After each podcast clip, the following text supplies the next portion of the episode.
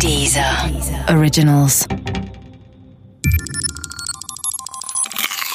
Wissensnacks. Flanieren im Kosmos. Wer bin ich?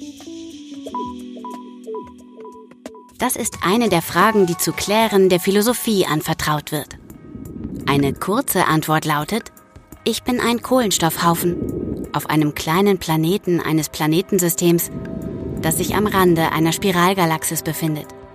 Irgendwo im Universum. Da das so ist, lohnte sich ein Blick in den Kosmos und seine Struktur, allein schon um uns kosmisch einordnen zu können. Zuerst zur Entstehung und Größe des Kosmos. Der Kosmos entstand gemäß dem Standardmodell im Big Bang vor 13,81 Milliarden Jahren. Seine Mindestgröße beträgt 78 Milliarden Lichtjahre. Maximal ist er unendlich groß. Wir wissen es nicht. Wir können vieles im Kosmos beobachten, das meiste aber nicht. Denn der größte Teil ist für uns nicht sichtbar und wird es auch niemals werden. Denn erstens ist die Lichtgeschwindigkeit endlich und zweitens, seit dem Urknall vergrößert sich der Raum stetig.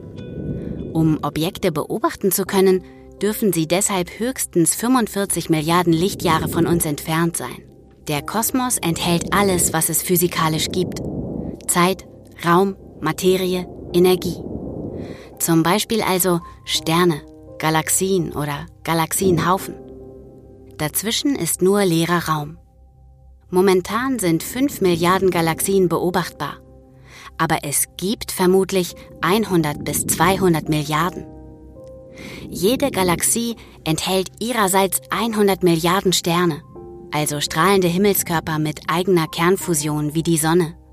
Insgesamt macht das dann etwa 10 bis 20 Trilliarden Sterne im ganzen Kosmos. Die Zahl der Planeten dürfte ebenso groß sein. Auch wenn wir nur von etwa 1000 wissen. Planeten lassen sich eben viel schwerer beobachten als Sterne oder Galaxien, weil sie nicht strahlen und kleiner sind. Soweit die kosmischen Basics. Was daraus folgt für die Position des Menschen im Universum? Vielleicht das.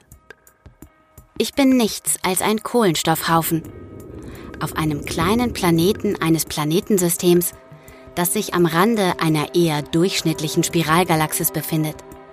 Inmitten eines mit Milliarden von Galaxien gleißend ausgegossenen Universums. Aber immerhin belebt. Und Leben kennen wir bisher nur von der Erde.